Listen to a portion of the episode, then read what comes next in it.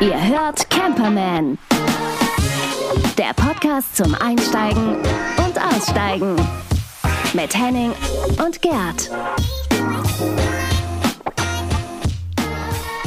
Und natürlich auch wieder mit Nadine und Wuppi. Hallo Wuppi. Hello. Ja, Nadine wird später noch dazugeschaltet. Die kann nicht Hallo sagen jetzt gerade. Nadine wird rein gebeamt. Wie ist es bei euch? Was macht das Leben so? Hm? Hm? Das Leben ist ja Pause. Gerd, kannst du bitte? Ja. Gerd, übernehmen Sie. Ja, gerne. Also ich bin ja auf dem Campingplatz im Süden in Frankreich und das ist irgendwie ganz lustig. Ich muss eine Geschichte erzählen. Das ist so, woran erkennt man einen deutschen Touristen, also nicht nur an dem, an dem Fahrzeug, mit dem er kommt und sich fast festfährt, sondern, weil das ist so ein Sandboden hier, sondern der dann irgendwie eins der ersten Dinge, die er dann gemacht hat, seit zwei Wochen bin ich hier und das ist total ruhig hier. Ne? Alle sind ruhig. Du hörst jedes Wort von dem, weil er einfach lauter spricht. Und er hat seine komische Luftpumpe, elektrische Luftpumpe, die er dann an seine Batterie angeschlossen hat, genutzt, um sein SOP aufzublasen. Und das war eine halbe Stunde, bis er es voll hat, weil das so eine schwachbrüstige Pumpe war. Und dann unterhält er mal, kannst du mir noch mal ein Bier bringen? Und keine Ahnung, und hat den ganzen Platz unterhalten. Ich dachte, das ist so geil. Und schön auf Deutsch. Und ich habe die ganze Zeit immer weggeguckt. Hoffentlich hat er mein Nummernschild nicht gesehen. Hast du noch kein Französisches zum drüberkleben? Ja, sowas. Das stimmt. Das, das organisieren wir mal für dich. Aber vielleicht, vielleicht hört er auch nicht mehr so gut und deshalb ist er so ja, laut. Also ja. ich würde jetzt mal ein bisschen toleranter sein. Du bist doch sonst die Schweiz, lieber Gerd. Ja, so ja aber, aber es gibt so Momente. Also ich habe auch meine aber, Momente. Aber auf die, auch auf die Gefahr, dass ich mich ein bisschen unbeliebt jetzt mache bei einigen Campern. Ähm, hast du auch so einen Tritt so ein, äh, so vor, vor der Tür? Nein. So ein, hast du nicht. Okay. Ja, eine Stufe, eine windschiefe Stufe. Oder? Ja, genau, die muss ich mal reparieren. Die, die kann ich rausziehen. Das ist so, so ein Ding, die ich rausziehen kann. Und äh, das ist krumm und schief und äh, ich habe das meistens drin jetzt. Ja, aber so einen Tritt brauchst du bei diesen ja. riesen Dingern. Nee, wirklich. Also ich bin ja, ja damals auch diesen, diesen Hümer gefahren. Ja. Wenn Kasten Bier, die, komm. Nee, genau, ja. genau das. Danke, Gerd. Gerne, Reinhard. Da muss Kunstrasen drauf sein.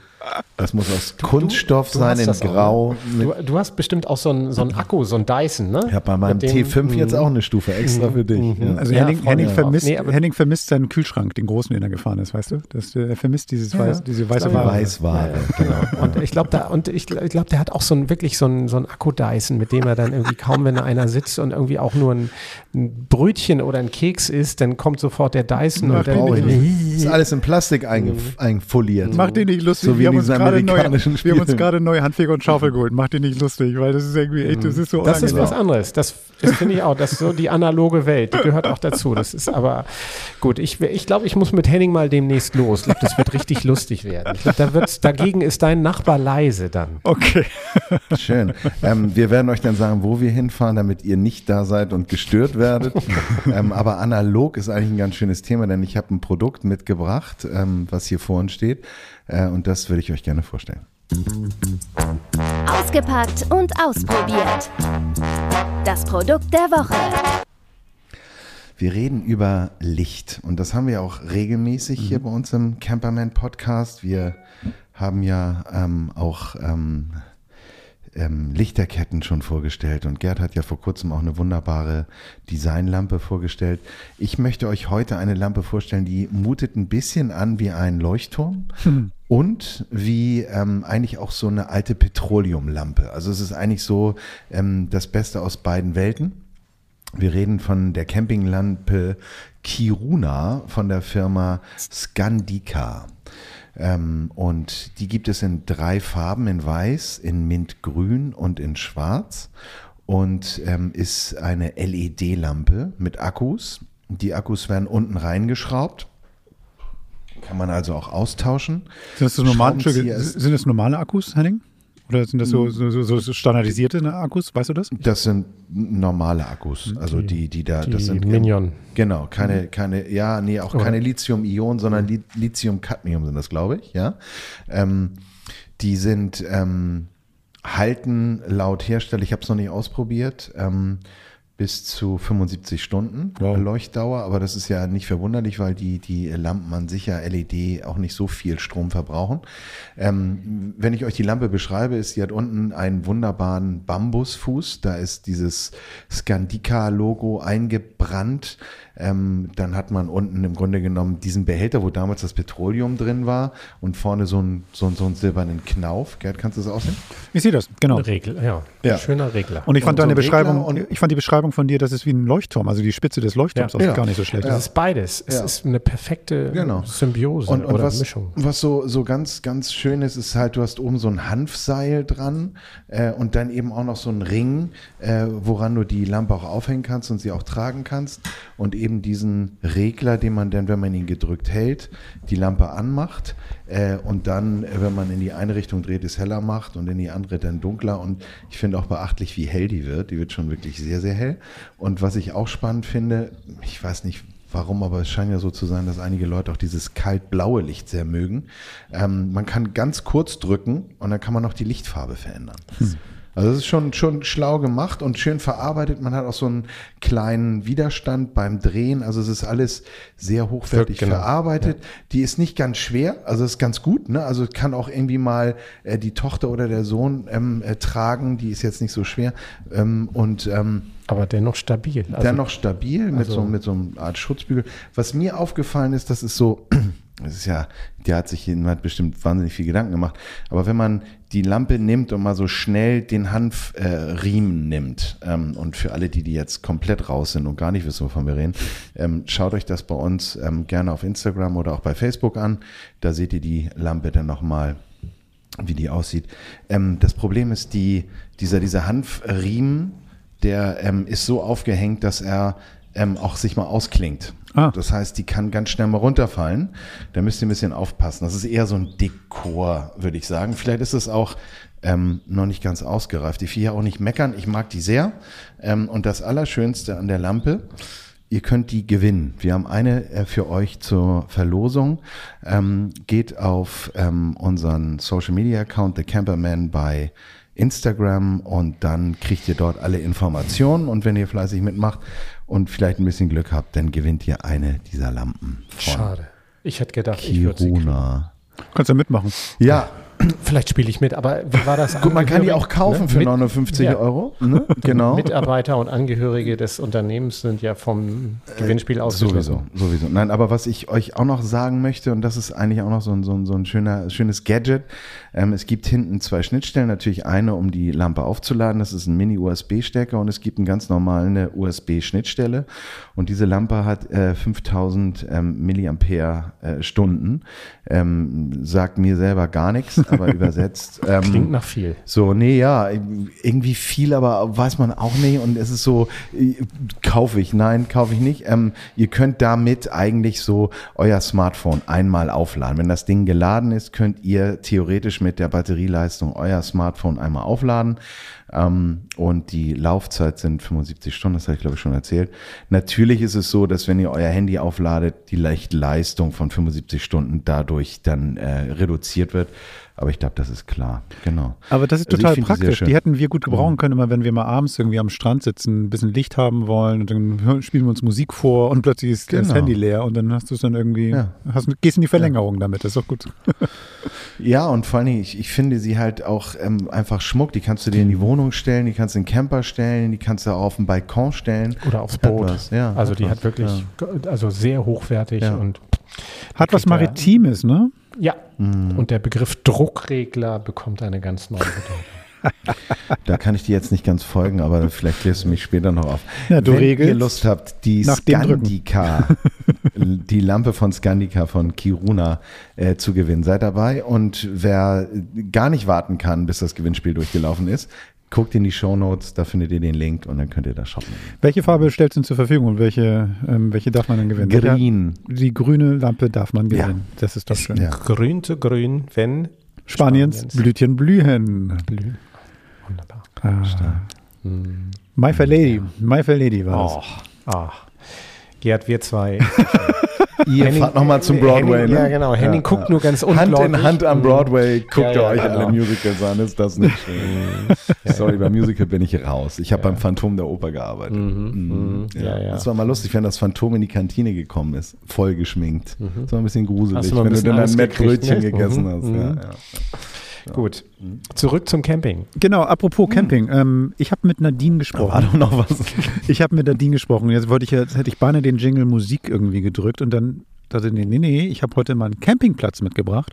Und ja, sie war ja, sie war ja in Schweden unterwegs, hat da eine Rundreise in gemacht. Schweden. In Schweden.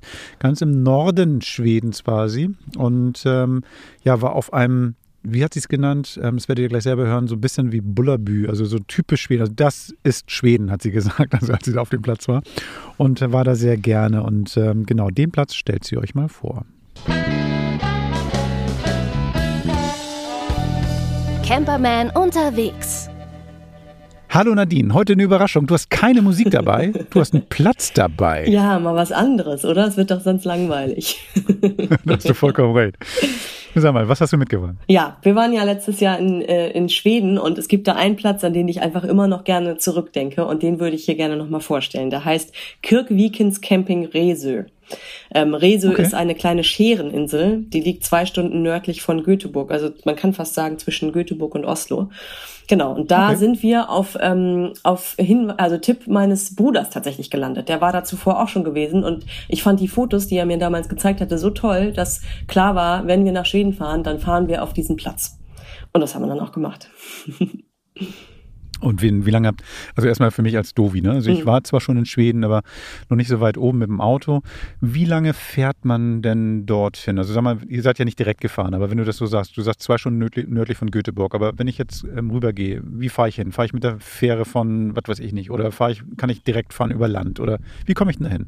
Also wir sind ähm, über Fehmarn gefahren und dann mit der Fähre rüber. Ja ähm, da bei Puttgarden, ähm, genau, und dann halt über Malmö die Küste hoch.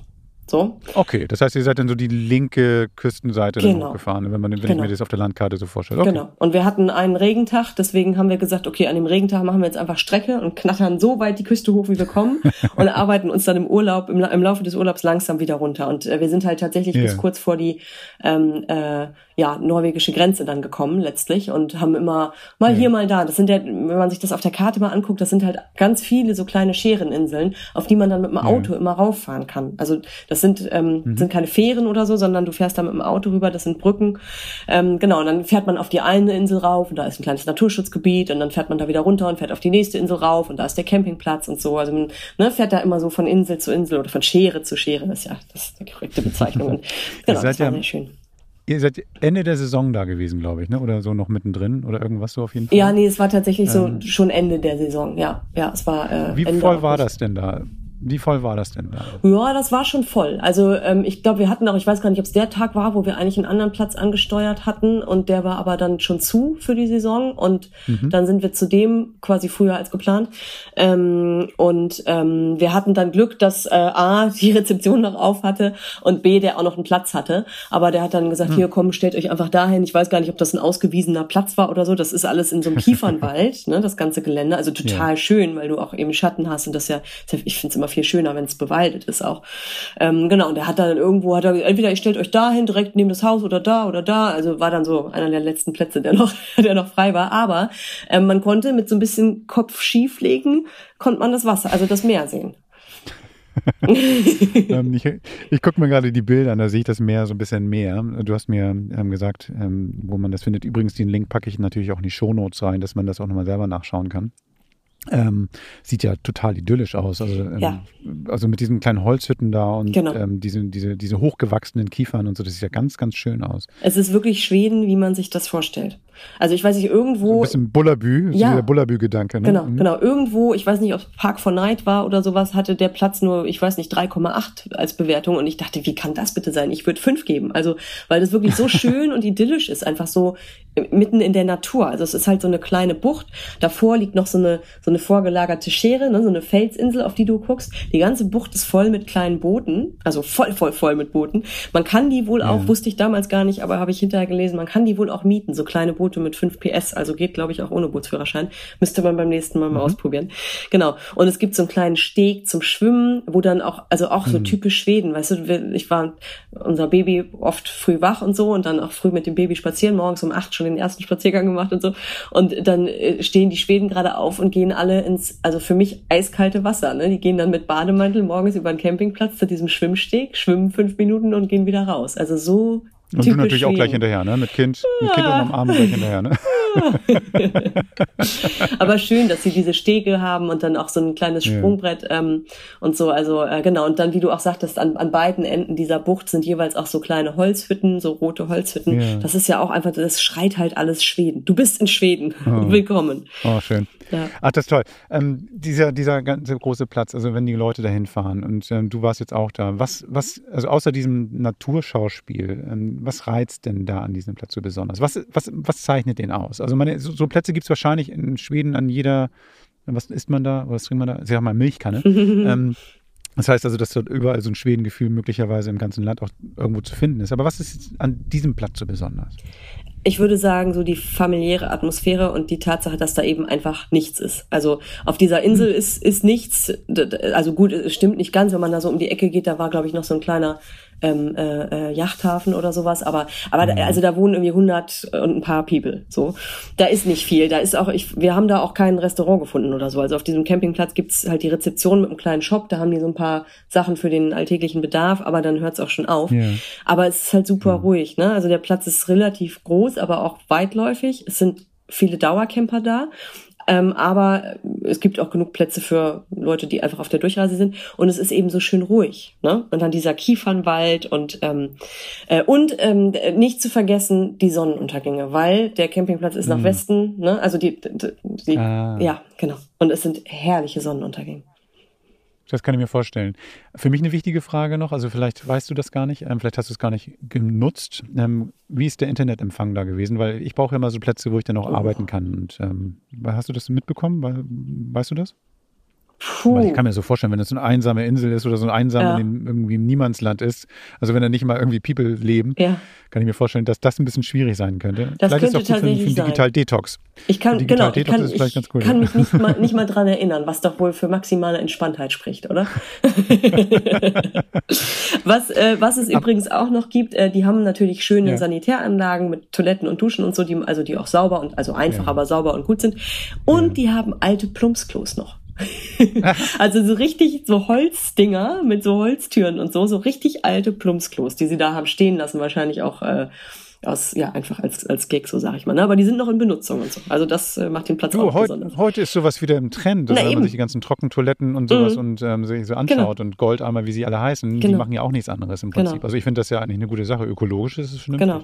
Und ähm, sehr empfehlenswert, ich sagte ja, man fährt immer so auf die Scheren rauf ja. und wieder runter und so. Also ungefähr 30 Minuten nördlich von da, auf der, auf quasi der nächsten Schereninsel dann drauf, da ist das Saltö Nature Reserve, also so ein Naturschutzgebiet, ähm, in dem man super schön auch wandern kann, also ähm, oder spazieren gehen kann. Und das ist natürlich auch toll, dass man, ne, also die Insel Reso selbst ist auch schön, da in der Bucht rumzulaufen ist schön, ähm, aber man kann eben auch noch einen kleinen Ausflug in dieses Nature Reserve machen. Du hast vorhin gesagt, das fand ich ganz spannend, dass er nur 3,8 ähm, Sterne oder was auch immer ähm, mhm. Ähm, Bewertung hatte. Vielleicht 3,8 von 5 gehe ich mal von aus oder so. Ja.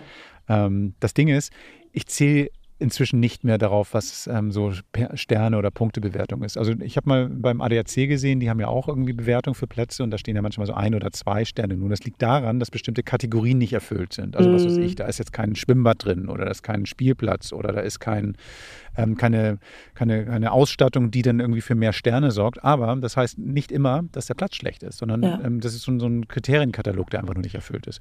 Und wenn man eben halt auf den ganzen Zinnober verzichten kann, sondern wie du sagst, irgendwie ein bisschen Ruhe, Natur pur, irgendwie nicht abgelenkt sein. Man kann die Kinder spielen lassen, weil da ist nichts, wo da wirklich was, klar, die können ins Wasser fallen, aber wo, was nicht gefährlich ist. Ja. Also, ey, das ist doch großartig. Und es reicht ja manchmal auch schon, dass einer irgendwie, sag ich mal, keinen Platz mehr gekriegt hat und deswegen eine schlechte hm. Bewertung. Gibt's ja auch. Also ja, man, man darf da gar nichts. Also wie gesagt, ich hatte das Glück, dass mein Bruder zuvor da war und mir den empfohlen hatte. Ähm, vielleicht hätte ich ihn sonst gar nicht ausprobiert, weil ich gedacht hätte, uh, 3,8. ja, ja oder eben halt, weil jemand auf dem Plumpsklo war, ne? Und ja. dachte so, was ist das denn? Hier ist ja, ja nicht mal eine Wasserspülung. Ja, so. ja.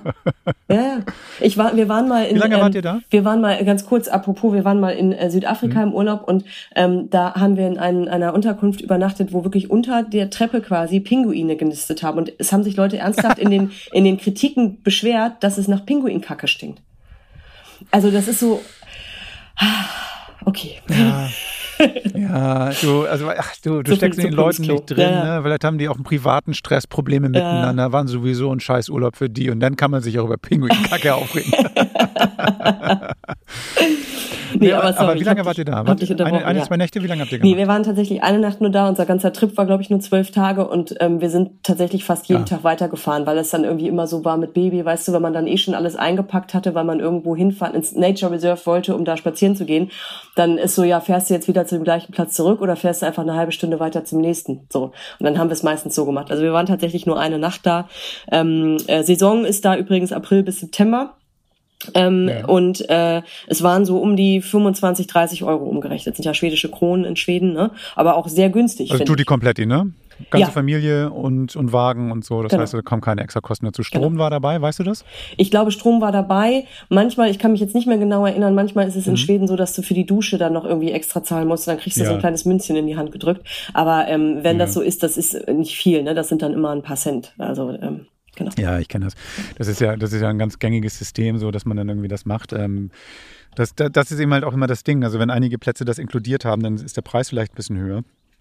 Andere machen es mit Münzen und ähm, ich finde das auch nicht dramatisch. Und die meisten, äh, wahrscheinlich habt ihr das auch in der Rezeption dann auch gleich dann mitgekauft oder sowas. Das wird dann auch so ganz einfach gemacht meistens. Ja, genau, das kriegt man dann gleich mit. Oder manchmal sind es auch so Kärtchen, ne, die man dann irgendwie reinsteckt, ja. sowieso EC-Karten, genau. Ja. Ich habe aber aus deiner ganzen Beschreibung eine gute Nachricht noch weiter mitgenommen. Und zwar, wenn ihr überall woanders wart, dann haben wir, können wir theoretisch ein Schweden-Special machen und irgendwie in den nächsten Folgen jedes Mal einen anderen Schwedenplatz vorstellen.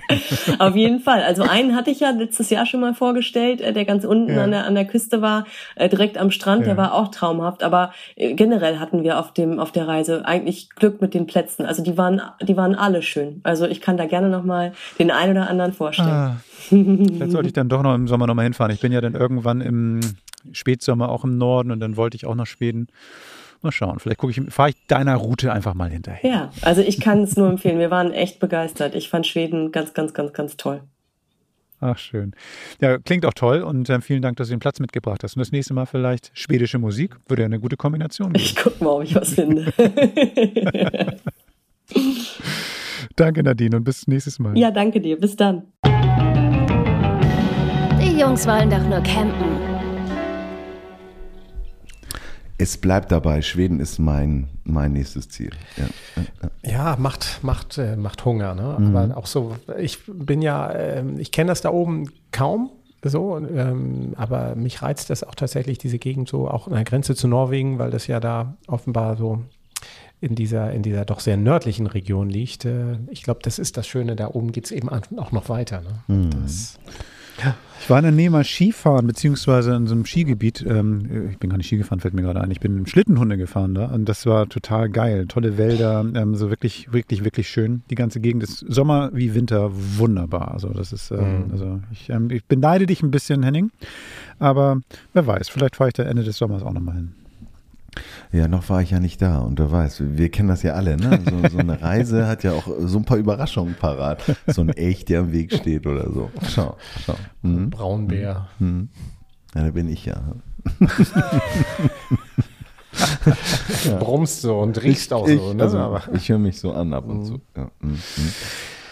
Ja, man kann ja auch nicht nur mit dem Camper fahren, man kann ja auch so in, unter, unter Tuch schlafen, ne, Gerd? Oder? genau, also wir haben, wir haben ja irgendwie festgestellt, wir hatten ja letztens auch so ähm, die Yvonne von den Zeltkindern da und das, ähm, die ursprünglichste Form des Campings ist ja das Zelten. Also meine, das ist ja schon eigentlich, der Mensch hat sich ja schon seit er laufen konnte, irgendwelche Behausungen gebaut und ähm, irgendwann mal das auch geschnallt, dass man das mit, ähm, ja, mit, mit Tierfällen und später auch mit Tüchern machen kann.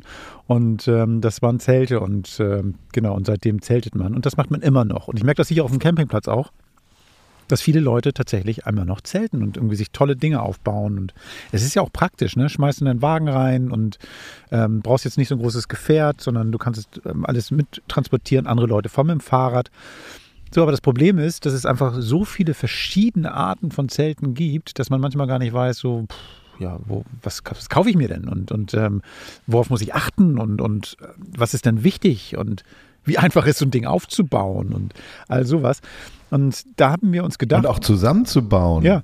Ja, Diese genau. Catcher-Dinger, kommst du vielleicht noch zu? Ähm, die kann man schnell hinwerfen, aber bau die Dinger mal wieder zusammen. Ich habe ich hab genau schon so schön Szenen geführt. Ne? Also, also das ist ja das Perfekte, also jemanden beim Zelt Aufbau und Abbau zu beobachten, das ist ja eigentlich das perfekte Camper-TV. Das heißt also, man, man sitzt da und eigentlich ist es auch gemein, ne? Also man, man denkt sich so seinen Teil, wenn, wenn, wenn das irgendwie, wenn, wenn Menschen so am Verzweifeln sind. Aber es ist auch total schön. Also man sieht manchmal, wie unbeholfen einige Menschen sind. Und das ist tatsächlich so. Ich habe ja früher als Kind immer schon gerne Überraschungseier zusammengebaut. Ich liebe Zelten. Ich liebe es, Zelt aufzubauen, die ganzen Teile mir anzugucken. Wofür ist was da? Und wo muss dieses Gestänge, durch welche Öse muss das reingezogen werden? Wie wird die Spannung auch? Ich finde das großartig. Und diese, diese Ingenieursleistung, die dann teilweise auch dann heute schon bei einigen Zelten dahinter steckt, ist schon spannend. Aber vielleicht fangen wir mal an, ähm, vielleicht was es so für, für Zelte gibt und, ähm, und dann erklärt sich auch schon von vieles selbst. Also, also man kann sagen, es gibt so, so von, der, von der Form her so zwei, drei, vielleicht vier so verschiedene Dinge. Das ist einmal so ein normales Tunnelzelt, das kennt man. Das ist so ein etwas flacheres Zelt, das ist in die Länge gezogen und Tunnel kommt nicht von ungefähr, man krabbelt da so eher rein. Das heißt also, in den meisten Fällen, die meisten Tunnelzelte sind auch schon ein bisschen niedriger. Oftmals sind die dann auch so für die Tracking-Leute und Fans da. Das heißt also, die sind dann eher auch leicht, das Material ist ein bisschen dünner und ähm, die werden dann meistens durch so einen, so einen Rundbogen ähm, aufgebaut. Das heißt also, diese Stange, das ist eine flexible Stange, die wird dann irgendwie ähm, durch die Halterung rund und dadurch entsteht dieser Tunneleffekt.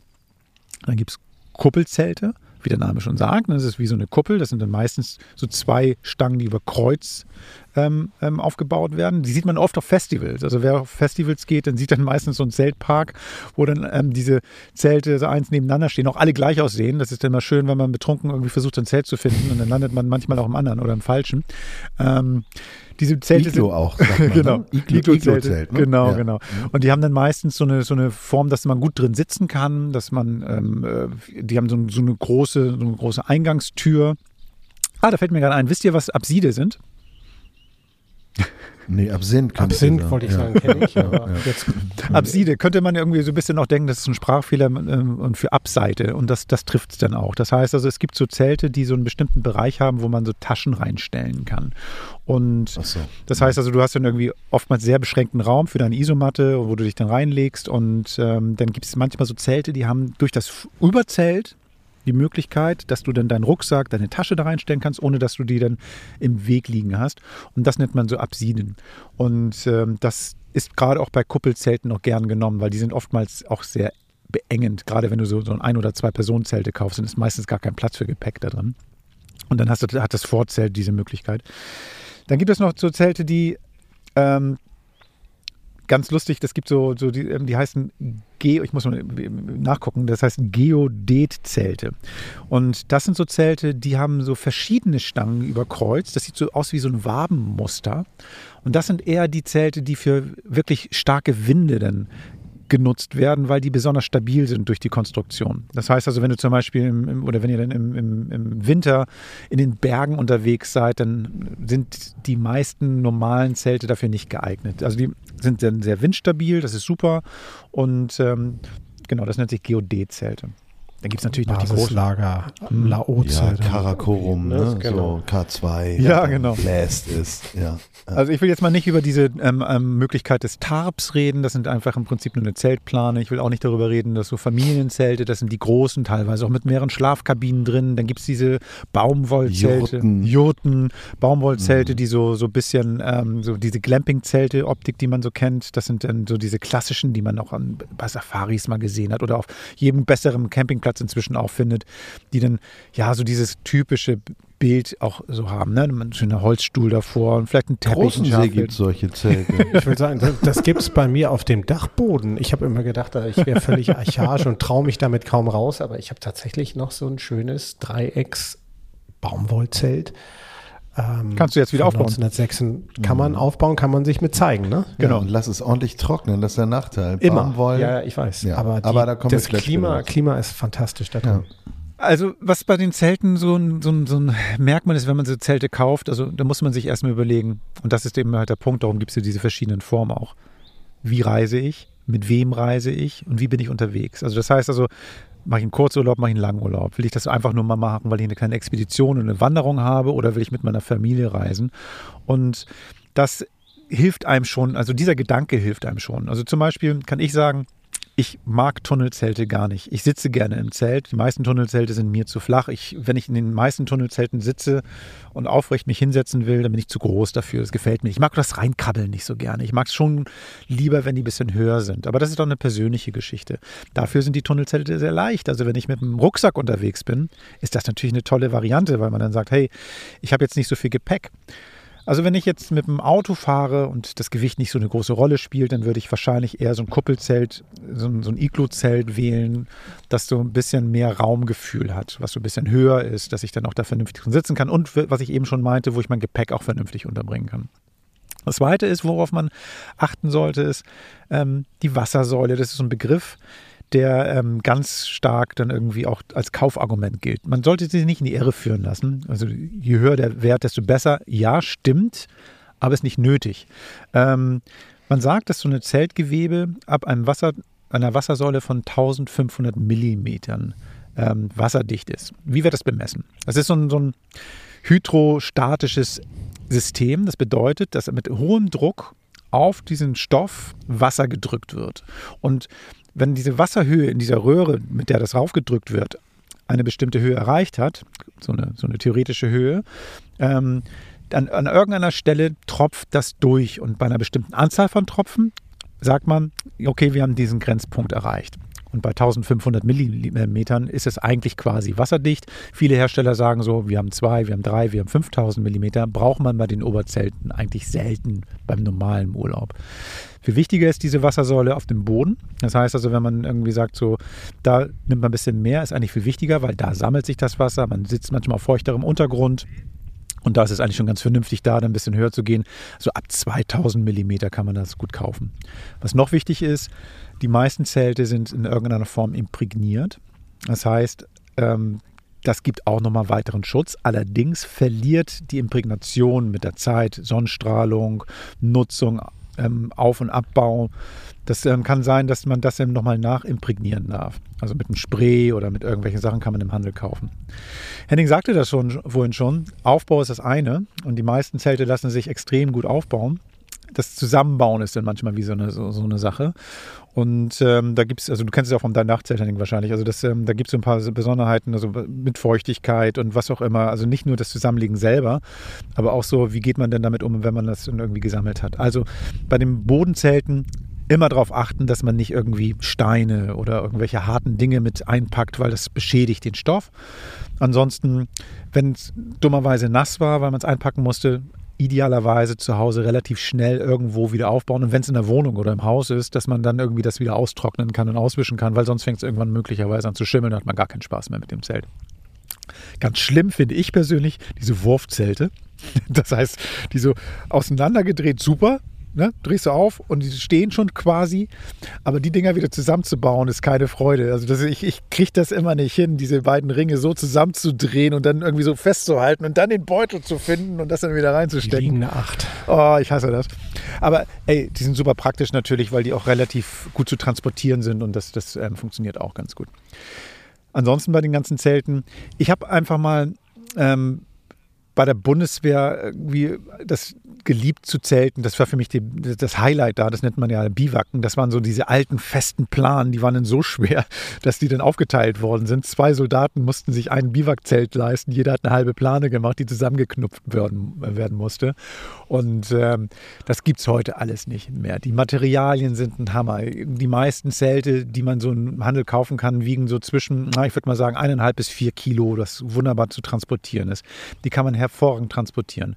Natürlich, Familienzelte Zelte sind größer und schwerer oder sowas, aber die meisten kann man wirklich gut machen. Kannst auf dem Fahrrad packen und ähm, oder aufs Motorrad oder sowas und man hat dadurch eine große Flexibilität, lassen sich super schnell zusammenpacken eigentlich, weil das auch gute Systeme sind. Ein Tipp, da habt ihr sicherlich auch eure eigenen Erfahrungen oder sowas. Ein Tipp wäre, ein bisschen Zusatzequipment zu kaufen. Also zum einen, ich habe das Gefühl, dass in den meisten Zelten zu wenig Heringe dabei sind. Ähm, also ent, entweder verbiegt mal einer oder diese Erdnägel und ähm, oder, oder ich verliere einen oder ähm, was auch immer. Das heißt also einfach ein paar dazu kaufen und dann kann man auch gleich welche kaufen, die möglicherweise selbstreflektierend sind oder vielleicht so eine kleine Leuchtfunktion drin haben, weil es oder mit Bluetooth-Funktion für dich, Gerd. Hm? Ja, weil Oder mit deinem Handy die Ortung deiner Habe ich schon gemacht. Heringe. Habe ich schon ja. mal gemacht. Mhm. Aber das zählt tatsächlich, dass ich dir den Standort ähm, ähm, Festivals habe ich das gemacht, dass ich meinen Standort mhm. im, im, eingespeichert habe, damit ich mein Zelt wiederfinde. Das ist tatsächlich so. Google nee, aber, Maps ist klar. Ja, wirklich. Ähm, aber ähm, aber beim, beim, ähm, bei den Heringen ist es im Dunkeln nichts Schlimmeres, als irgendwie da reinzutreten. Und darum ist sowas vielleicht gar nicht schlecht. Das zweite ist auch diese reflektierenden oder ähm, selbstleuchtenden Schnüre, kann man auch austauschen. Einige haben das schon an Bord, dass die dann so ein bisschen schimmern, wenn man mit der Taschenlampe gegen Leute, weil Stolpern über Zeltschnüre ist auch keine Freude. Das ist so ein Tipp, mhm. den, den, den würde ich immer eigentlich nur mal mitgeben, ja. Ich würde, ich würde, ich habe ja damals diesen ähm, äh, Katalog eines großen Herstellers, der Weltum Wanderer auf Englisch heißt. Ich will jetzt keine Schleichwerbung machen ähm, auswendig gekonnt. Ich habe mit meinem Zwillingsbruder, ich habe ja einen Zwillingsbruder, ähm, diesen Katalog wirklich auswendig gelernt und wir haben uns dann für teuer, teuer Geld, ne? nee, teuer, teuer Geld gespart, gespart, gespart, uns dann damals ein Iglo-Zelt gekauft und das waren noch nicht diese geilen mhm. Stangen, sondern das waren so Oldschool Graphit, die sind dann auch gebrochen, die brechen ja mittlerweile nicht mehr. Nee, nee, Moment, das waren Alustangen, die verbogen äh. sind. Mittlerweile ist das ja, mittlerweile ist ja GFK und das kriegt man ja eigentlich ganz gut hin. Die kriegen immer so eine leichte Wellung, aber es ist gar nicht schlimm, weil dann finden die ihre Form. Was ich viel interessanter finde, ist eigentlich, wo fahre ich hin? Mit wem fahre ich dahin? Mhm. Und was erwartet mich vor Ort? Das heißt, fahre ich Zelten und ich habe mir vielleicht mal schnell irgendwie äh, so ein Zelt gekauft, äh, dann würde ich jedem empfehlen. Und ich meine, das ist total albern, sieht total albern aus, äh, in den Park um die Ecke zu gehen und das Ding einmal aufzubauen. Absolut. Weil es ist nichts schlimmer, es ist nichts schlimmer, Leute, als dahin zu fahren. Du bist zu spät dran, es war Stau, dies, das, dann regnet das mm. noch. Und am besten hast du noch die Family dabei, die sagt, wann ist denn das Zelt fertig? Und die Nachbarn. Und die Stirnlampe ist nicht aufgeladen. Ey, ganz ehrlich. Also darum, üben, üben, Übung macht den Meister. Einmal aufbauen und vor allen Dingen dann auch vielleicht so ein Teamwork zu machen. Das heißt, mit wem mache ich das zusammen? Das heißt, wenn man so ein Zelt aufbaut, alleine ist eine Qual, zu zweit, weil diese widerspenstigen Stangen und so. Also es ist besser da als Team zu agieren. Also wenn ihr mit Freunden zusammenfahrt, nehmt euch die Zeit, macht das mal zusammen. Und wo, wo stelle ich das Zelt hin? Das ist auch noch so ein Punkt. Ja. Wind ist eine Sache, die kann man nicht immer beeinflussen, aber stelle ich das Ding unter einen Baum, mag ja ganz toll geschützt sein, aber uh -uh, ähm, Harz und der ganze Kram. Wenn ihr einen Urlaub macht, zum Beispiel äh, in Frankreich oder wo auch immer im Süden, da habt ihr Absonderung Harze von den Bäumen, darum seht ihr auch immer diese, diese Zelte und ähm, zum Teil auch Markisen geschützt weil diese Absonderung, die Imprägnierung und eure Zelte so zerstört. Das heißt, wenn ihr unter einem Baum zeltet, dann ist das Ding innerhalb von einem Jahr hin. Weil die Sonne drauf scheint, das erhitzt sich, die Imprägnierung geht raus und das Ding kannst du dann irgendwie auch absondern. Das heißt, darauf sollte man achten und man sollte auch ein bisschen darauf achten, dass man ähm, auch darauf achtet, wo zählt ich auf welchem Boden. Wo stelle ich das Ding rauf? Weil die sind alle von der, von der Beschaffenheit ja mittlerweile sehr dick und sehr widerstandsfähig. Aber hast du eine Mulde, die du vorher nicht gesehen hast, und es regnet die ganze Nacht, dann läuft dir nämlich dein Zelt richtig schön voll. Ich meine, wir haben uns immer herrlich beömmelt, wenn so ein Festival mal abgesoffen ist. Ne? Ja? Aber guck vorher, wo bin ich? Was ist das hier für eine, für eine, jetzt mal hier so einen geografischen Begriff, eine Topografie? Finde ich vielleicht noch eine Anhöhe und da baue ich mir mein Zelt auf und nicht unten in der Senke. Und wenn da nur noch Platz ist, dann ist das irgendwie natürlich ein Risiko. Aber darauf sollte man achten und natürlich auch, wenn man im Gebirge unterwegs ist, nicht irgendwie direkt unterm Stein, weil auch da fallen manchmal Steine runter. Und wenn so ein Stein auf so ein Zelt fällt, out. Das klingt so schwarzmalerisch. Nee, nee, nee, nee. Also, das war so gar nicht. Das ist der siebte ne? Sinn hier. Also der siebte Zeltsinn. Henning- Henning ist- ist ein bisschen traumatisiert, so vom Aufbau mit seinem Zwillingsbruder. Nee, bin ich gar nicht, aber nein, ich muss. nein, das sage ich jetzt das natürlich ist süß, ein bisschen ist süß, das übertrieben. sagst. aber, aber es ist genauso wie, ähm, ich benutze meinen Grill zum ersten Mal, ich fahre irgendwo hin, alle sind hangry und dann funktioniert das Ding nicht. Hangry ist gut. Ja, und das ist, das ist so. Ähm, Du hast vollkommen recht. Also ich Du hast glaube, da, recht. da sind schon Familien äh, oder auch Beziehungen dran gescheitert, weil man zusammen das Zelt nicht aufgebaut hat. Zu dem, zu dem Wasser, Aber- zu dem Wasser, Entschuldigung, zum Wasser und der Mulde kann ich noch eine Sache sagen. Das ist ja auch der Vorteil an dieser Bundeswehrtour gewesen, die ich da gehabt habe. Diese, diese, diese Rundreise mit der Bundeswehr. Ähm, da haben wir ja gelernt, dass man irgendwie, manchmal kannst du den Platz nicht wirklich aussuchen und dann ähm, mit dem Klappspaten schön Graben rumgezogen, damit das Wasser dann auch vernünftig ablaufen kann, wenn's du mal, wenn du mal in so eine blöde Situation kommst. Und ähm, das kann man auch machen ohne Bundeswehr. Also das geht auch, dass man mit irgendwelchen anderen Gerätschaften zumindest ein bisschen dafür sorgt, dass wenn was passiert, dass es nicht ganz so schlimm wird. So, das kann man machen. Also ich glaube, wir haben es alle schon mal gemacht irgendwie und ich sehe das ja schon sehr von der Abenteuerseite und ich habe tatsächlich auch den Fehler gemacht, äh, besagtes äh, uralt ähm, Tetrazelt oder ähm, wie man es, nee, Delta-Zelt, was ich noch habe, eben auch, ich habe es einmal aufgebaut und dann nach 15 Jahren mal wieder und das hat dann ungefähr eine Dreiviertelstunde gedauert und ich dachte, es ist alles richtig. Ach nee, und die eine Stange gehört doch nicht dahin, weil die 5 Zentimeter kürzer ist und die muss nämlich dann doch, das ist dann doch für die hintere Abteilung senkrecht und bla bla bla. Also da haben, glaube ich, auch viele gelacht, aber wir haben es mit Humor gesehen, haben Bier extra aufgemacht und dann am Ende stand das Ding auf. Es hat ja auch nicht geregnet und es war nicht So dunkel. war Und es ist auch nicht so, Schatz, hast du die Heringe eingepackt? Also wer ein Zelt hat und dieses Zelt vielleicht lange nicht benutzt hat, packt es mal aus, zählt das durch, guck, ob da noch, Absolut. ne? Weil ja total häufig ist der Hering im Rucksack geblieben und der Rucksack ist da und dann landet das Ding in der Schublade und dann sitzt du da und dann kannst du Steine auf die, Ja. auf deine reflektierenden das ist- Ropen legen und dann sagen, Aber das ist, das habt ihr ja beide schon gesagt, das ist in der Tat ein sehr guter Tipp. Einfach mal eine, eine, eine Batterie Heringe extra und zwar die stabilen, die richtigen, die, die schwer Heavy-Duty-Version, die auch schon mal durch den Stein durchgehen oder am Stein vorbei und eben nicht gleich abknicken. Also das ist Gummihammer, Presslufthammer. Oh, das alles nervt ja so, wenn die Dinger gleich. Du versuchst ein bisschen mit Ja. dem Fuß in die Erde zu Ja, drücken, ja, auf ja. einmal hast du so ein L da. Ne? Ich ah. genau. Gummihammer ist eigentlich eine ganz feine Sache. Habe hab ich immer dabei. Ist Hab ich auch. absolut in der Im- hab ich auch, genau. Wieder, wieder Klappspaten und von daher, das sind so die Erfahrungen, die man auch machen muss und sagen Aber soll. ich muss doch auch, eine, wenn wir gerade dabei sind, eine Anekdote erzählen. Und das ist auch wieder eine schöne Festivalgeschichte. Henning war auch, glaube ich, dabei. Wir hatten irgendwie ähm, da gesessen. Wir haben unsere Sachen natürlich aufgebaut. Wir sind ja am Ende sehr schnell, weil wir irgendwie, und das ist jetzt kein auf die, auf die selber auf die Schulter klopfen. Wir sind da einfach auch geübt. Ne? Wir bauen unsere Sachen auf und fertig, damit wir schnell am Bier sind. Ne? Und dann haben wir dann unsere Sachen da aufgebaut, sitzen dahin. Dann fängt es an zu regnen und mitten in diesem freien Bereich kommen zwei Jungs, keine Ahnung, Freunde, Paar, keine Ahnung, bauen dann ihr, oder versuchen ihr Zelt aufzubauen fängt an zu regnen. Was machen die? Stellen sich unter die Plane, haben keine Stangen aufgebaut, wissen nicht, wo die Stangen reinkommen. Irgendwann so hat Gerd sich dann irgendwie erbarmt und bin da hingegangen. Hab denen irgendwie gesagt, komm, du stellst dich da an, du hältst das fest, zack, und aufgebaut. Also das war dann, stand in den, und ich hau jetzt nicht auf die Kacke, aber stand in fünf Minuten oder sowas das Feld. So, und ich habe mich hingesetzt, die Jungs hier haben mir applaudiert, ja, gut gemacht, so, bla, bla, bla. wir haben weiter Bier getrunken und dann waren die fertig. Also die haben ganz klein laut Danke gesagt und das war's. Und was und warum komme ich auf die Geschichte? Also erstmal schönes Erlebnis, schön zugeguckt, schön gelacht, geholfen, alles fein. Macht man so unter Campern. Aber ey, keine guten Sitten. Wir saßen da dann so und die kamen nicht mal rüber und haben dann irgendwie so mal ein Bier reingebracht und dann gesagt so, ey, danke, ohne euch wären wir jetzt klitschnass gewesen. Irgendwas, Oder nix, so eine ne? Irgend so Merci-Schokoladenkollektion. Scheiß, für dich. irgend so ein Quatsch, ne? Ja, keine Ahnung, After Dann hast Eight. du Ne? zur Strafe die Heringe rausgezogen. Ne? Hätte ich mal machen sollen. Nein, aber das war niedlich. Die Jungs waren ja süß. Also ich finde es ja immer ganz süß, wenn man irgendwie überhaupt mal anfängt mit dem Quatsch. Finde ich ja ganz toll. Aber irgendwie, Ja. ich finde, es gibt auch Camper-Sitten. Das heißt, wenn man einem einander hilft, dann muss man auch mal irgendwie sagen, ey Jungs, danke, irgendwie, weil ne, das müsste dir noch klar sein. Wenn, wenn die da jetzt, die hätten noch zwei Stunden am Regen gestanden. So, das das wäre egal. Ich glaube, die waren so überfordert. Ja, die ja, waren klar. so überfordert und so dankbar. froh, dass sie endlich im Trockenen und, und beim nächsten Mal haben sie, keine Ahnung, Blumensträuße dabei. Also ich muss mal einen Camper-Knicke schreiben. Ich finde das irgendwie, das ist, das wäre echt so eine Sache. Ich glaube, das, das gefällt mir ganz gut. Einfach so ein bisschen benimm auf dem Platz. Also das, das fände ich alles Sehr schön. Das, äh, da, also da stößt du was an. Ich glaube, das ist äh, schnell gefüllt, das Buch.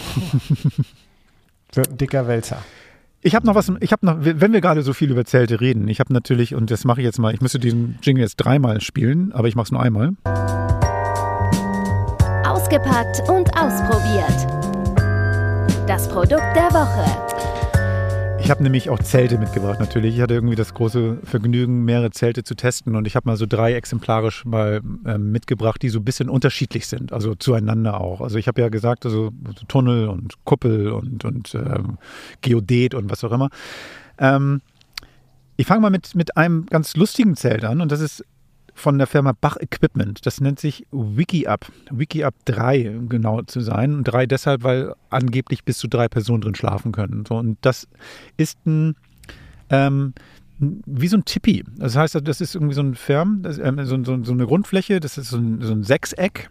Und das nur eine Stange, die das ähm, Zelt dann nach oben drückt. Und dann hast du wirklich wie so ein Tippi, so ein Zelt. Das ist total super von der, vom Platzangebot. Das heißt, ähm, wenn, wenn du es aufgebaut hast oder wenn man das aufgebaut hat, dann hat man irgendwie das Gefühl, wirklich in so einem Raumwunder drin zu stecken. Und ähm, ich bin ja 1,93 Meter groß und ähm, ich konnte zwar nicht ganz aufrecht drin stehen, aber ich fühlte mich da wirklich trotzdem nicht eingeengt und das war klasse.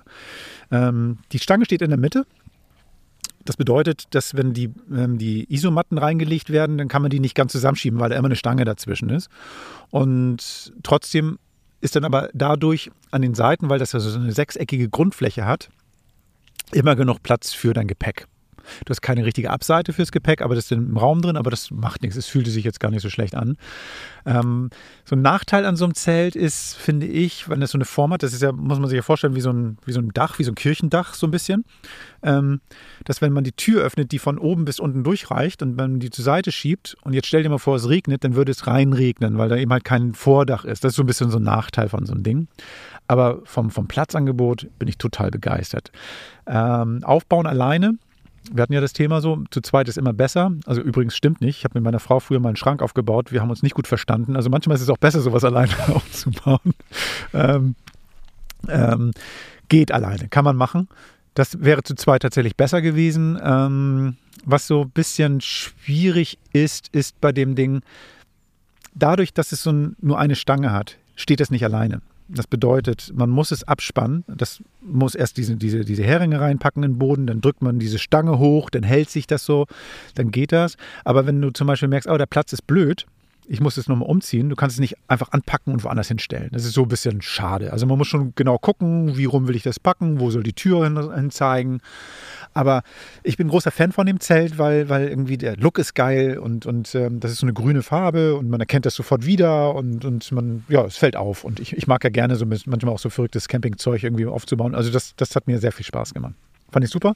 Preis ist nicht so schön. Also der Hersteller will 700 Euro dafür haben. Aber ähm, wenn man das bei diesen komischen Services anguckt, ähm, dann kriegt man das auch für 5 ist trotzdem hoher Preis für so ein Zelt. Also für so einen Spaß ist das zu teuer. Für, für, für irgendwie einfach nur mal so zelten gehen würde ich es nicht machen. Wenn man regelmäßig rausgeht, ist es cool. Das ist auch nicht so schwer. Das wiegt dann so zweieinhalb Kilo. Das kann man gut transportieren. Das Packmaß ist klein, passt auf den Gepäckträger drauf. Dafür ist es super, aber der Preis ist zu hoch. Also definitiv zu hoch. Ähm, ein zweites Zelt, was ich mitgebracht habe, das ist ein ganz anderes Konzept. Das ist von Heimplanet. Heimplanet hat so ein, so ein Konzept gemacht, die ähm, einfach mal sagen, wir wollen gar keine Stangen machen. Wir machen ein Zelt zum Aufblasen, also nicht das ganze Zelt, sondern dieses Gestänge quasi. Das sind so wie beim Kiten. Also das ist so, dass du ähm, bei diesen Kiteschirmen kennt man das, dass da so, so Luftröhren drin sind, die dann richtig auf Spannung aufgepumpt werden können mit, mit so ja, diesen typischen Fußpumpen, aber auch anderen Pumpen.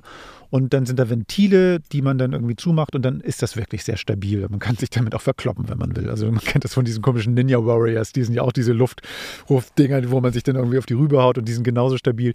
Die sind klein, also armdick würde ich mal ungefähr sagen, sind diese, diese Gestänge so groß. Und das Zelt, was ich damit hatte, ist das Fistral. Das ist so ein eigentlich offiziell ein Zwei-Personen-Zelt. Ich fand es ein bisschen klein für zwei Personen, diese Liegefläche. Das heißt also zwei Isomatten plus, plus Schlafsack. Aber wenn man sich gern hat, geht es wahrscheinlich. Ähm, das ist dafür aber auch vom Packmaß sehr klein. Es ist ganz cool. Es gibt das in zwei Farben. Ich hatte das in weiß. Und das ist natürlich total geil. Also du hast irgendwie so ein weißes Zelt irgendwo im Niemandsland, was so ein bisschen aussieht wie so eine Polarstation irgendwo. Oder auch so von der Form her so ein bisschen kantig. Ähm, also ich habe da sofort das Bild Island im Kopf. Weiß nicht warum. Also du, auf, auf, ich stelle mir das auf so schwarzem Sand vor, das weiße Zelt, was da rausluckt. Das war super. Also das, das hinzustellen, das aufzubauen, war geil. Und das ist ähm, hier auch tatsächlich tatsächlich der Fall. Ich muss es nicht festmachen, ich kann es erstmal aufpumpen. Das steht dann quasi von selbst. Also nicht beim ersten Mal. Beim ersten Mal muss man erstmal Sachen einhängen. Aber wenn man es dann zusammengebaut hat und wieder auseinander, das zweite Mal ist es super easy, weil man dann das wirklich nur noch aufpumpen muss. Ähm, und Genau, dann kann man das auch mal umplatzieren. Das ist gar kein Problem. Und dann spannt man das ab und dann ist es so gebaut, weil das mit einem Überzelt versehen ist, dass man durch, die, ähm, durch dieses Überzelt auch so, so Abseiten schafft. Das heißt, man, sein Gepäck muss man nicht mit ins Zelt mit reinnehmen. Pumpe muss man extra holen. Dafür hat man die Wahl, ob man eine große oder eine kleine Pumpe macht und die muss man auch mit transportieren. Also das heißt, also das, was man vielleicht an Spang, Stangen spart, hast du an der Pumpe dabei. Also also nicht das ideale ähm, Zelt, um mit dem Fahrrad unterwegs zu sein. Ich habe so eine kleine Pumpe bekommen, das ist eine Handpumpe, das dauerte ein bisschen länger, aber das hat mir voll gereicht. Also nicht diese große Fußpumpe, das, das ging. Zeltpreis 500 Euro. Ähm, ist jetzt auch nicht super billig, aber da würde ich sagen, da gibt es einen Bonus für das Konzept. Also das finde ich eigentlich ganz cool, weil das mal irgendwas Besonderes ist. So. Exoskelett, das sieht schon geil aus, ja. Mhm. Man muss ein bisschen darauf, darauf achten, wenn man das so abspannt. Ich habe meinem Bruder das mal geschenkt, dieses mhm. Zelt. Äh, wenn man das, wenn man das abspannt, dass man dann auch darauf achtet, dass man wasserdichte Taschen mhm. dabei hat. Weil ähm, diese Abspannfolie, die draußen ist, oder diese Zeltplane, äh, ist halt, du hast keinen Boden. Mhm. Und wenn es dann regnet, nachts, und leider ist es ja immer so, wenn man zelten geht, es regnet, dann solltest du darauf achten, dass deine Taschen, in denen du Sachen verpackst, auch wirklich was wasserdicht sind, du die Schuhe oben platzierst, dass die nicht volllaufen. Und das ist, damit ich es richtig, es hat kein, praktisch keine Innen. Nee, das ist wie ein Hangar. Außen okay. ist die tragende mhm. Fläche mhm. und innen drin hast du den Raum. Ja, ja. Genau. Also es ist ein, es ist ein Raum drin. Boden. Es ist ein Raum drin mit Boden, aber eben halt was, ähm, ah. aber neben diesem Raum mit Boden ist offen. Das heißt also, das ist ja. so, eine, so wie so eine kleine Kabine, die da so drin hängt. Ja, also Mhm. Aus Tubes geblasen, mhm. genau. Das heißt, und die, das heißt, die Taschen können nicht mit rein. Also genau, das ist zu klein. Das ist definitiv mhm. zu klein, ja. Aber ähm, das, ist, das ist sowieso ein super Tipp, Henning. Ähm, ähm, man sagt auch, dass man, wenn man zelten geht, eh nochmal eine Bodenplane mitnimmt. Das ist erstmal für, für, den, für den feuchten Boden gut. Zweitens schützt das auch sowieso diese Bodenwanne nochmal extra, weil manchmal sind die Steine da. Zwar sind die Materialien, hast du vorhin auch gesagt, so ein bisschen fester geworden als früher. Mhm. Aber so ein zusätzlicher Schutz ist schon mal gar nicht so schlecht. Also das wäre vielleicht auch mhm. nochmal ein Tipp. 500 Euro, wie gesagt. Also für so einen Spaß kann man machen. Ähm, vor allen Dingen ist es auch ein geiles Ding, baut man gerne auf, nimmt man gerne mit. Ähm, ähm, ich finde das jetzt so für ein für mich ein bisschen zu klein. Da gibt es die größere Variante, die kostet auch ein bisschen mehr und dann, dann, dann macht es auch keinen Spaß mehr. Also, also von daher muss man mal gucken. Also ob man, wenn man allein unterwegs ist, reicht es, wenn man zu zweit ist, würde ich da sagen, äh, passt nicht. Ich habe ein drittes Zelt, wenn man ein bisschen Geld sparen will und trotzdem ein gutes Zelt haben will. Und das ist das ähm, Outwell Cloud 2. Das ist ein ähm, von dem Hersteller Outwell, der hat, ähm, ja, das ein Däne und die haben sowieso eine ganze Menge Campingausrüstung. Wir hatten da auch schon mal Stühle von vorgestellt und ähm, wir haben, wir, also das ist so ein Standardausstatter, würde ich mal sagen, mit, mit guter Qualität zu vernünftigen Preisen. Das hört sich jetzt ein bisschen wie ein marktschreierischer Werbespruch an, aber es stimmt. Also es ist tatsächlich so, man, man macht sich nicht arm, wenn man da Equipment kauft. So. Bei dem Zelt ist es so, das ist so ein, eine Mischung zwischen Tunnelzelt und Kuppelzelt. Hört sich komisch an, ist aber so. Das heißt also, man hat ähm, drei verschiedene Stangen. Eine wird über Kreuz gemacht. Das heißt also, das ist dann dieser Kuppelbereich. Und eine Stange, die so halbrund, so ein bisschen nach vorne gezogen wird. Das heißt also, äh, äh, wie so ein Iglo mit Anbau könnte man das bezeichnen.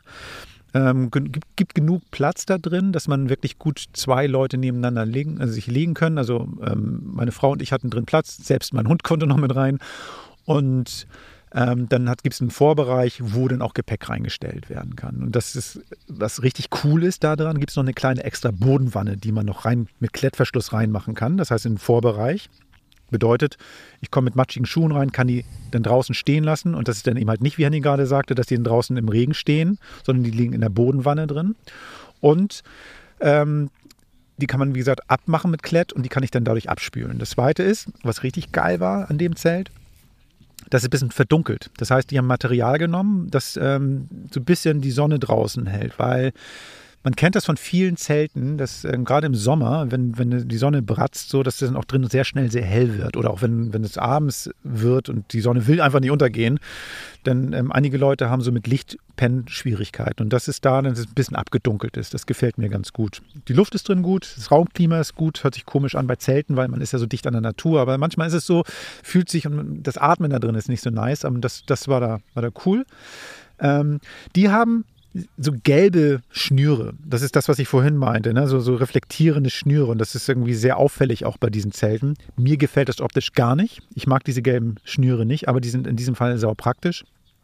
Ähm, schnell Aufbau, schneller Abbau. Ähm, auch da beim zweiten Mal besser als beim ersten Mal, weil auch da die Sachen reingehängt werden müssen. Man muss erstmal wissen, wo ist die Schlaufe, wo muss es rein. Das hat ungefähr, ich würde mal sagen, der erste Aufbau hat ungefähr 20 Minuten gedauert. Der zweite Aufbau hat nicht mal 10 gedauert. Also das war, das war dann für mich völlig akzeptabel so. Ähm, Zusammenbau ging auch relativ schnell. Bisschen es ist mir auch aufgefallen wieder bei diesen Zelten, und zwar bei den gebogenen Stangen, wenn man die aus diesen Halterungen rausnimmt, die stehen unter Spannung. Und ähm, da kann das auch mal passieren, dass sie schnell aus der Hand rutschen. Und da würde ich dann tatsächlich auch ein bisschen vorsichtig sein. Bei einem dieser Zelte ist mir die so ganz so ein paar Finger breit am Auge vorbeigeschrammt oder sowas. Und ähm, das ist meine Dummheit. Ich will dem Hersteller keine Schuld geben, aber ich will nur sagen, da muss man ein bisschen aufpassen. Kann passieren. Also Unfälle passieren eben halt an den blödesten Stellen und das muss ja jetzt beim Zelt abbauen und gar nicht sein. Das Zelt kostet 161 Euro. Und das ist, finde ich, ein Preis, der absolut ähm, absolut gut ist bei, bei einem Zelt in der Qualität. Ähm, klar, man kann sich auch ein Supermarktzelt vom Grabbeltisch kaufen, aber das sind so Zelte, die dann vielleicht einen Trip reichen und dann irgendwo wieder einen Riss haben. Da ist so ein bisschen Klebematerial dabei, wenn da mal ein Riss drin ist. Finde ich vom Preis, vom, vom Leistungseffekt richtig gut. So dass so eine Bandbreite an Zelten, die ich jetzt mal so mitgebracht habe. Alles so Zwei-Personen-Zelte, alles Dinge, mit denen man auch vielleicht mal eine Fahrradtour machen könnte, auch vom Gewicht her. Das Zelt ist ja das schwerste von den dreien gewesen. Hier das Outwelt-Zelt, das wiegt ah, knapp vier Kilo. Das wäre vielleicht für einen Rucksack zu schwer, aber wie gesagt, Autofahrt sollte kein Problem sein. Das war mein Schweinsgalopp. Ich würde ja, ich würde gerne noch dieses eine äh, Schnellwurf, zwei Sekunden Aufbauzelt, was wir alle kennen von den französischen Hersteller Decathlon. Ähm, das kostet für 60 Euro. Und ich finde, ähm, da hast du dann das Problem, dass du zwei Stunden brauchst, um es zusammenzubauen, aber dafür bist du schnell dabei. Das, ich hab's. Ja. Das ist gut. Ja. Das ist wirklich nicht schlecht. Das, das, wenn man weiß, wie es geht, dann geht das mal mit dem Zusammenbau auch. Also Decathlon ist sowieso ein Tipp. Ne? Also ich habe in Frankreich ja. ist es ja irgendwie an, an jeder Autobahnausfahrt ist glaube ich so eine Filiale. Und äh, ich muss ehrlich sagen, ich hatte die früher nie so richtig auf dem Zettel und ich bin da jetzt irgendwie einfach mal so, oh geil, gucke ich mal rein.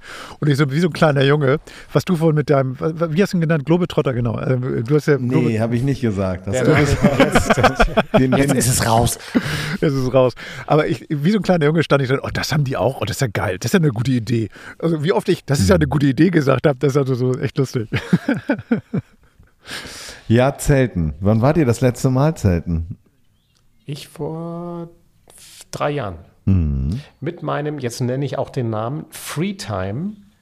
Delta Zelt. Freetime war, so, ist so eine ganz, ich weiß nicht, ob es die noch gibt, eine ganz alte Firma, die haben so drei, drei so Kreise, so, also so ausgefüllte Kreise als, als ähm, Label gehabt.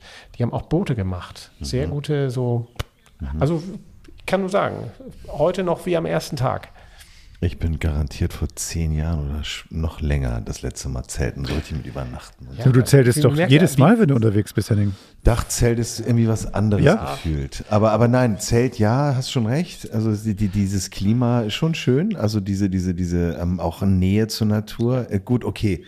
Das letzte Mal Zelten war ich in Afrika, aber da habe ich das Zelt nicht selber aufgebaut. Also so richtig selber aufgebaut, so mit, mit Stangen und dem ganzen Geröll. Aber ich meine, die Tatsache, dass wir das hier so in relativer epischer Breite mhm. das Thema auch beleuchten, zeigt ja schon, dass wir da irgendwie auch für brennen. Ne? Ah, das also, ist toll. Das, das ist toll. Ich finde das klasse, dass wir das auch mal so einbauen, wo wir alle irgendwie da die Blechkisten natürlich auch lieben mit allem, ob jetzt obendrauf, drin oder angebaut. Aber ist das nicht, das, das repräsentiert doch auch die Sehnsucht, oder? Weißt du, wenn du dann so, draußen in der Wildnis bist und dann sitzt, machst du irgendwie, hast du ein Lagerfeuer, schmeißt du deinen Topf drauf oder was auch immer, wie du dein Essen zubereitest, sitzt da vor deinem Zelt irgendwie ganz reduziert, trägst drei Tage dasselbe T-Shirt und, und, und, machst da irgendwie, hast eine gute Zeit mit deinen, mit deinen Leuten. Also irgendwie finde ich das großartig. Also ich finde das, ich finde das ganz toll. Jetzt, jetzt wird es aber gerade wieder, jetzt, jetzt nicht durchdrehen. Ja, genau. so, ich wasche das, wasch das im Fluss da und dann ziehst du wieder an. So, Ach so, ja, so. klar. Hallo. Das Baden mit den Bären. Nein, ähm, ja, es ist auf jeden Fall ist, ist ähm, Zelten raus aus der Comfortzone ja. und unvergesslich. Ne? Absolut. Ja, unvergesslich. Also, sehr schöner, sehr schöner Ausflug in die Welt des also, Zeltens. Schön ja, vorgestellt, schön, schön präsentiert, Gerd. Vielen Dank. Gerne, gerne, gerne. Ja. Und wir können es aber genau, gerne mal gemeinsam machen, wenn ihr Lust habt. Ich bin ja irgendwann demnächst wieder im, im Norden und ähm, wenn ihr Bock habt, lasst uns doch mal zelten. Oder wir kommen zu dir. Oder so. Ja, oder du, ja, ja, ja. Ja, es ist ja jetzt auch warm. Hier. Treffen uns auf ja. halber Strecke. Genau. Schauen wir. Zelten wir in Österreich.